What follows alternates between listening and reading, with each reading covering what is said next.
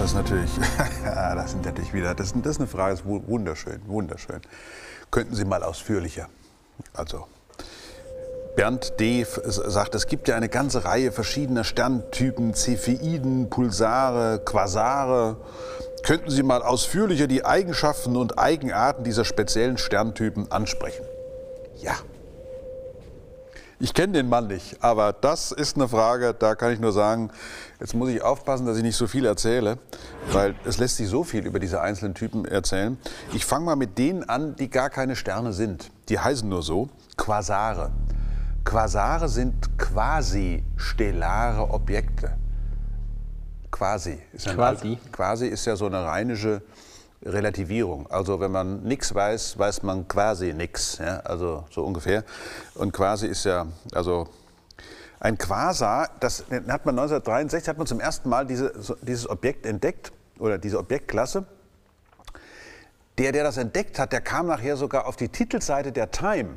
Also das wäre ungefähr so, als wenn ein deutscher Astronom auf die Titelseite vom Spiegel kommt, als hm, vielleicht sogar Man of the Year, äh, weil er etwas entdeckt hat, was die ganze Wissenschaft total durchgewühlt hat. Das war damals so, der Martin Schmidt hat ähm, ein Objekt entdeckt, das hatte den wunderbaren Namen 3C273. Also einfacher geht es nicht mehr. Den Astronomen gehen ja immer mehr Namen aus, deswegen arbeiten sie nur mit Zahlen. Ja, 3C273 im dritten Cambridge-Katalog, das Objekt Nummer 273. Und das, äh, das ist ein Radioobjekt gewesen. Hat man also mit einer Radiogalaxie, mit einem Radioteleskop zunächst entdeckt. Und dieser Martin Schmidt, der fand nun heraus, dass an genau dieser Stelle mit seinem optischen Teleskop fand er heraus, da gibt es ein ein Objekt, das im sichtbaren Licht strahlt und das sogar Emissionslinien hat. Also das heißt, da wird richtig Strahlung in Form von Linien abgegeben und diese Emissionslinien, stellte er fest, die waren aber ins Rote verschoben. Rotverschiebung, das hatte man ja schon seit Edwin Hubble, wusste man schon, wenn etwas rot verschoben ist im, im, im, im, im Spektrum, dann bewegt es sich von uns weg. Das ist die Sache mit dem, mit dem Doppler-Effekt, wenn sich eine Schallquelle von uns wegbewegt, dann wird der Ton tiefer und so ist es mit den Quellen von Elektromagnetismus elektromagnetischer Strahlung aus, auch wenn die sich von uns wegbewegen, dann wird die Strahlung langwelliger und langwelliger ist eben das Rote. Und dann stellte der fest, das Ding ist Milliarden Lichtjahre von uns entfernt, ist aber so hell wie ein Stern. Helligkeit und die Kenntnis der Entfernung führt dazu, dass man weiß, wie leuchtkräftig es ist. Und dann stellte man fest, dieses quasi wie ein Stern strahlende Objekt hat eine Billion Sonnenleuchtkräfte. Eine Billion, und zwar europäische Billion, nicht amerikanische. Sie wissen ja, Amerikaner, für die Amerikaner ist eine Billion eine Milliarde. Bei uns ist eine Milliarde eine Milliarde und eine Billion ist ein Tausend Milliarden. Also der wusste jetzt nicht mehr zu sagen, was um alles in der Welt soll denn das sein, was eine Billion Sonnenleuchtkräfte hat und man wusste vorher schon, das hatte er auch herausgefunden, dass die Leuchtkraft dieses Objektes sich mit der Zeit ändert. Also da gab es zum Beispiel Schwankungen, die waren ein, ein Monat. Ein, ein Monat mit, einer, mit der Lichtgeschwindigkeit mal genommen, dann hat man das mit dem Lichtmonat zu tun. Also ein Objekt, das kaum größer ist als das Sonnensystem, soll aber eine Billion Sonnenleuchtkräfte haben. Ja? Also 1000 Milliarden. Und da stellt sich dann raus, das sind schwarze Löcher, die im Jahr zwischen einer und zehn Sonnenmassen an Gas in sich aufnehmen und dieses Gas teilweise in Energie verwandeln. Ein anderer Teil geht in das schwarze Loch. Und wenn man dann mal so zusammenrechnet, dann stellt man fest, so Quasare, wenn die über 100 Millionen Jahren zehn Sonnenmassen gefuttert haben, dann haben die eine Masse von einer Milliarde Sonnenmasse. Und genauso ist es auch. Die Dinger sind wirklich, also Quasare sind gar keine Sterne, sondern das sind akkretierende, supermassive schwarze Löcher in den Zentren von Galaxien, ganz früh im Kosmos. So. Hm. Ganz anders meine speziellen Freunde, jetzt muss ich ganz aufpassen, meine speziellen Freunde, die Pulsare. Hm. Pulsa die, ja, die Pulsare sind nämlich ja, Sternleichen. Ja, die sind tot. Aber ihr Herz pocht noch. Ja, so ist es. Die pulsen nämlich, Radiopulse geben die ab.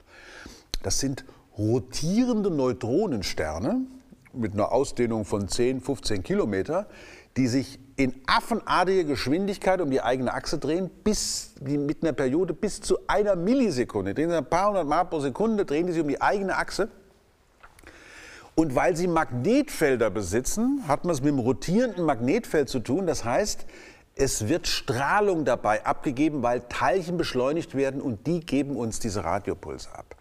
Als diese Objekte zum ersten Mal entdeckt wurden im Jahr 1967, 1968 dann, da hieß es in einem ersten Seminarvortrag von der Entdeckerin Jocelyn Bell, zumindest ihre Kommilitonen haben das so, äh, haben so tapeziert, Little Green Man One and Two, weil sie war auf der Suche nach Störobjekten am Himmel auf diese Klasse von äh, Radiopulsen Pulsen gestoßen und man machte sich zunächst einmal so nicht so richtig klar, was, was für eine natürliche Quelle könnte das sein. Ein Neutronenstern ist das was übrig bleibt, wenn ein großer Stern am Ende seines Lebens unter seinem eigenen Gewicht kollabiert, aber nicht so schwer ist in seinem Inneren, dass die Gravitation für immer übernimmt, sondern es übernimmt etwas, den Druck, der die Gravitation stoppt. Das ist ein bisschen schwierig zu erklären. Das hat nämlich was mit den Eigenschaften zu tun, die in der Materie stecken. Elektronen und Protonen haben eine Eigenschaft, die nennt man Spin. Das heißt, es geht darum, ob die sich um ihre eigene Achse, wie die sich um ihre eigene Achse drehen. Es gibt nur zwei verschiedene Arten von Spin, Spin Up und Spin Down. Und die Frage war immer, welche, welche Möglichkeiten gibt es? Können zwei Teilchen, die einen parallelen Spin haben, beliebig zusammengepresst werden? Nee, die, haben, die stoßen sich ab. Die einzige Möglichkeit, Materie zusammenzupressen, die normal ist, also ein Zeug wie Sie und ich, das geht nur, wenn die beiden einen antiparallelen Spin haben. Dann passiert da was. Das ist übrigens auch der Grund, weshalb Atome sich miteinander verbinden, weil die äußeren Elektronen, die sich miteinander verbinden, einen antiparallelen Spin haben. Wenn also jetzt ein großer Stern am Ende seines Lebens alle Fusionsphasen hinter sich gebracht hat, wenn nur noch die Gravitation auf ihn wirkt und alles ins Zentrum dringt und drängt, dann kommt die Quantenmechanik wieder ins Spiel. Denn dann wird die Materie so zusammengepresst, dass es darauf ankommt, werden Teilchen zusammengepresst, die parallelen Spin haben oder werden Teilchen zusammengepresst, die einen antiparallelen Spin haben.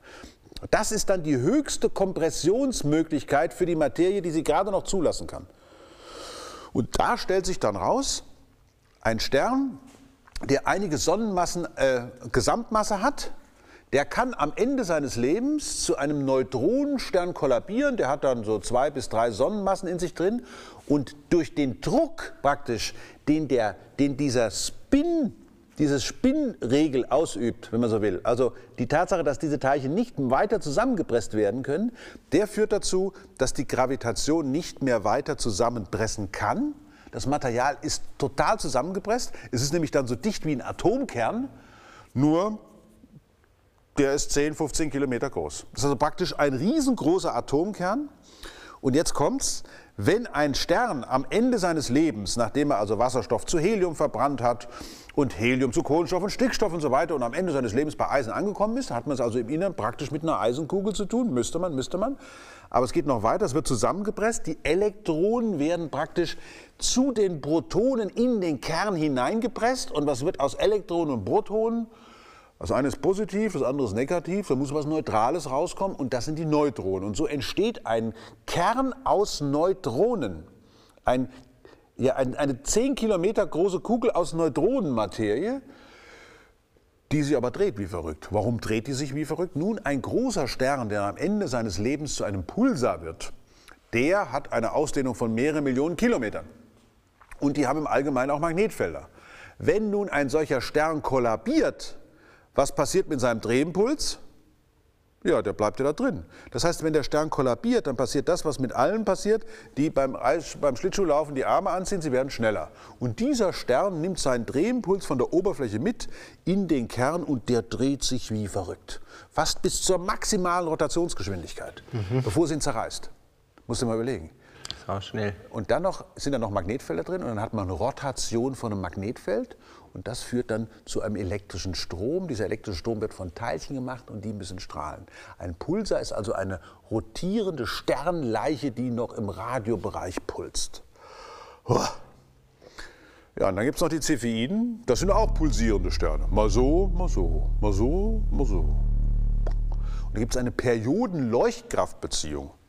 Aus dieser Periodenleuchtkraftbeziehung konnte man sogar zum allerersten Mal Entfernungen bestimmen. Cepheiden entstehen dadurch, dass ähm, manchmal oder eigentlich regelmäßig der Druck der Strahlung dazu führt, dass das Objekt sich aufbläht, dadurch abkühlt und dann wieder zusammenfällt, dann wird er wieder aufgebläht und wieder. Also das, ist, das passiert dadurch, dass manchmal die Elektronen ionisiert, also wenn das Gas ionisiert ist, wenn es also heiß ist, dann ist das Gas ionisiert und wenn es sich abkühlt, dann kann es sein, dass die Elektronen von den Atomkernen wieder eingefangen werden. Dann hat man das mit neutralem Gas zu tun. Dann kann die Strahlung raus.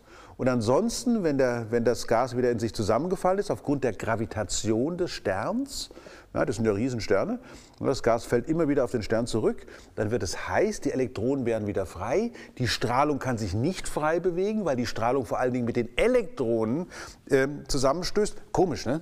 Hm. Die Elektronen. Wo man doch immer denken würde, sag mal, wer ist denn größer, Proton oder Elektron? Hm? Die kleinen Elektrönchen, ich bitte mhm. dich, die sind 2000 Mal leichter als das Proton. Wahrscheinlich werden das so winzig kleine Elektrönchen sein. In Wirklichkeit aber, für, die, für das Licht sind die Elektronen Riesengebilde, während die Protonen praktisch gar nicht vorhanden sind. Die elektromagnetische Wechselwirkung von Elektronen mit Licht, also die elektromagnetische Wechselwirkung mit Elektronen ist eine Million Mal effizienter als mit Protonen. Ist doch irre. Obwohl man gar nicht weiß, wie groß ein Elektron tatsächlich ist. Man weiß nur, dass wenn elektromagnetische Strahlung da reinkommt, dann hämmert es mehr auf die Elektronen. Die Elektronen werden, können die Strahlung praktisch zurückhalten. Dann schiebt die Strahlung, ja, das Gas breitet sich aus, es wird kühler und dann hat man, man hat einen klaren physikalischen Mechanismus, der dazu führt, wie Leuchtkraft und Periode miteinander zusammenhängen. Das sind aber jetzt alles, also Pulsare und Cepheiden sind schon sehr perverse Sternarten. Also die einen sind tot, die anderen sind gerade dabei zu pulsieren. Also ein normaler Stern in der Milchstraße, der ist ja deutlich kleiner als unserer. Ne? Also der ist ja eher so ein, also unserer, der ist ja so knapp im Durchschnitt. Die meisten Sterne in der Milchstraße sind kleiner. Es gibt zum Beispiel wunderschöne kleine M-Zwerge, ja, die sind rot und die haben offenbar viele Planeten. Jeder Stern, ganz erstmal grundsätzlich, jeder Stern ist eine Fusionsanlage.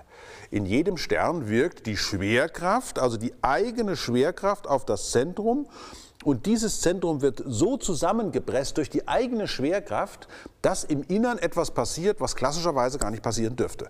Klassischerweise würden wir immer sagen, gleichnamige Ladungen stoßen sich ab. So, so ist es. Das sagt der Klassiker. Benny ist der Klassiker. Der Klassiker sagt, hör mal, du mit deinen gleichnamigen Ladungen, du kannst mir nichts erzählen. Der Quantenmechaniker unter uns, Benny ist ja nicht nur Klassiker, sondern auch Quantenmechaniker, hat ja beide Eigenschaften, ja, wie sich das in der Quantenmechanik so gehört. Der Quantenmechaniker weiß allerdings, dass eben die klassische Regel, gleichnamige Ladungen würden sich abstoßen, fast immer richtig ist. Nicht immer, sondern nur fast immer richtig. Sobald man sich also sehr nahe kommt auf der Ebene der sogenannten de Broglie-Wellenlänge, eine wunderschöne, können Sie, mal, können Sie mal nachgucken, also sobald man sich zu nahe kommt, dann fängt die Quantenmechanik an, greift zu und die beiden Protonen können zusammen einen Kern bilden, wobei ein Proton sich in ein Neutron verwandelt und dann geht die Fusion los. Und so ist tatsächlich das gesamte Periodensystem äh, der chemischen Elemente entsteht in den Sternen. Je nach der Masse entstehen eben mehr oder weniger von diesen Elementen. Auf jeden Fall ist immer beim Eisen Schluss. Danach kann keine Energie mehr durch Fusion freigesetzt werden, sondern danach muss Energie investiert werden. Deswegen können wir heute Energie gewinnen, wenn wir große Atomkerne spalten, was wir nicht unbedingt tun müssen, nur um Wasser heiß zu machen. Oder wir können Energie freisetzen, indem wir kleine Atomkerne miteinander verschmelzen. Das Wichtige allerdings ist dabei, bei all dieser Reise durch die Sonne, wir sind ja gespeichertes Sonnenlicht. Und wir bestehen aus Sternenstaub.